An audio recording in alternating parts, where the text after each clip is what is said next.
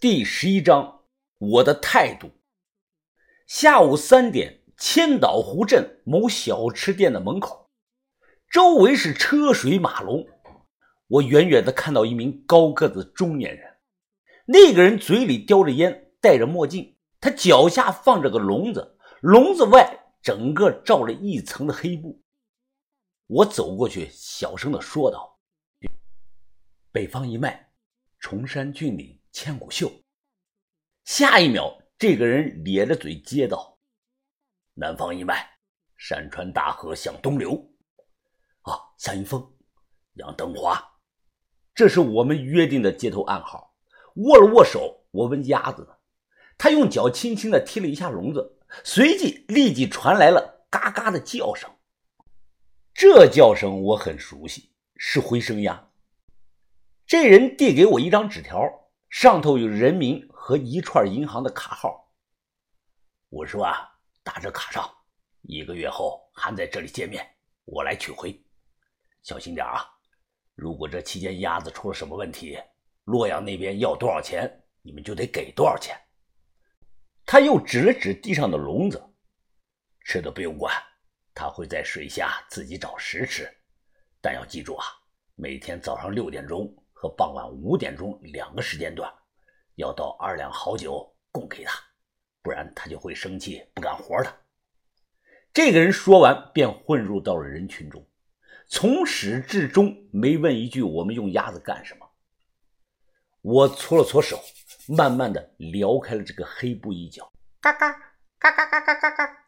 我靠，老朋友，你精神头这么好啊！别叫了啊，再叫我把你清蒸了，行不行？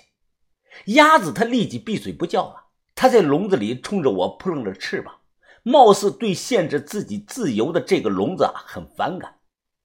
回声鸭的模样变化不大，脖子上套着个红绳，浑身毛发是一尘不染，干净到发亮啊！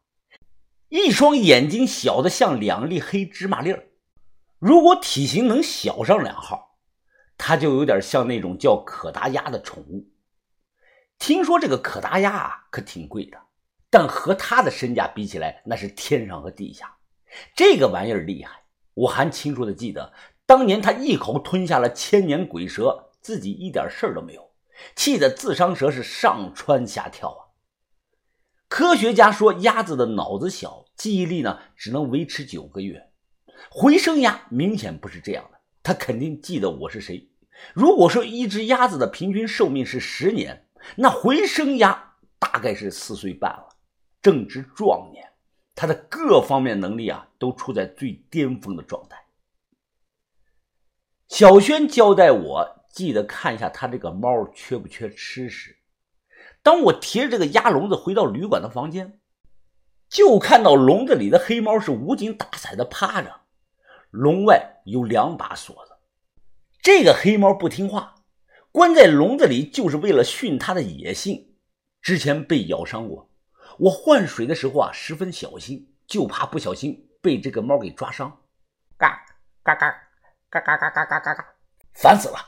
你能不能别叫了？没看到我正在干活吗？给猫换这个绳的功夫啊，鸭子嘎嘎的叫的我是心烦意乱。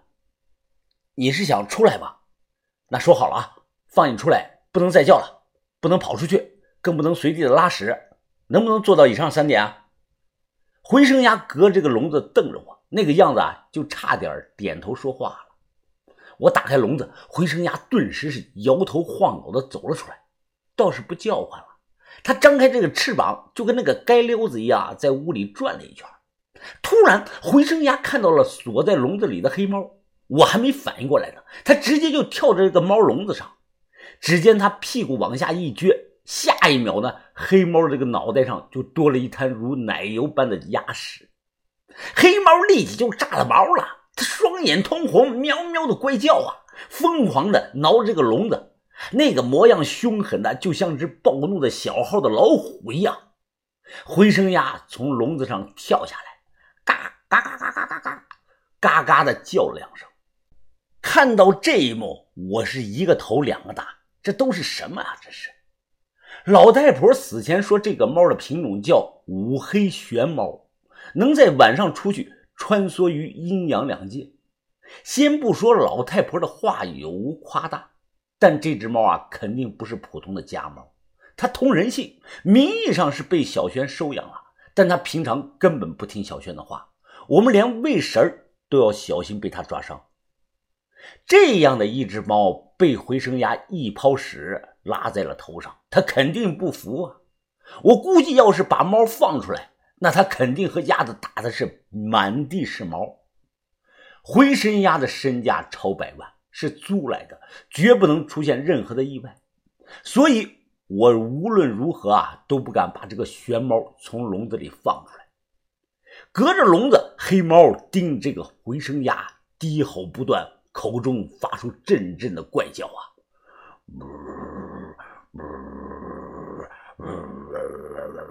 而回声鸭呢，就站在这个笼子前，它高高的昂着脑袋。一副你能奈爷怎么样的神态。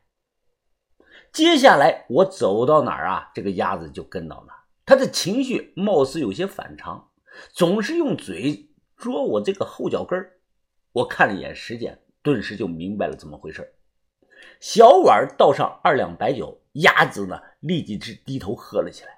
喝完酒，他瞬间老实了，乖乖的卧在了沙发上，头塞到了翅膀下，是一动不动。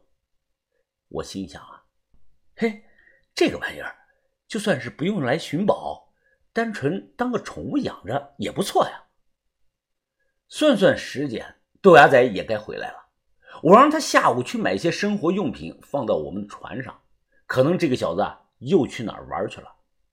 洗了个澡出来，没想到那个小鬼子又打来了电话。不得不说啊，这个人的脸皮真厚。喂，你烦不烦啊？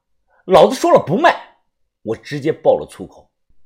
对方非但没有生气，而是在电话中用口音很重的普通话，语气温和的讲道：“呃，向先生啊，我是春风堂的吉冈邦彦，我还是想尽力的争取一下。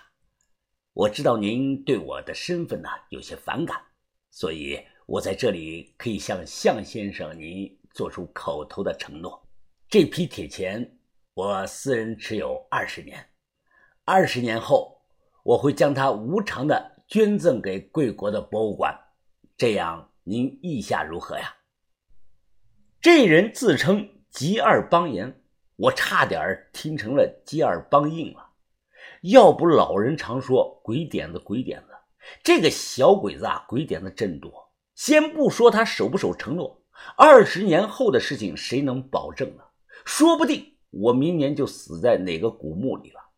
我礼貌的回道：“啊，尊敬的吉尔先生，您是有缘无分，这批珍贵的铁钱断然不会流到国外的。我们将来的买家一定是国内人。如果您能从将来的买家手中买到这批货，那我姓向的绝不会多管闲事的。”哎。向先生呢，我明白您的意思了，但我还是想说两句我的看法。那个战争年代啊，早在我们祖辈时就已经过去了嘛。我们都是收藏爱好者，难道就不能放下成见，交个朋友吗？不能！我话说的是斩钉截铁。那头沉默了有两分钟。说了声再见后，便挂断了电话。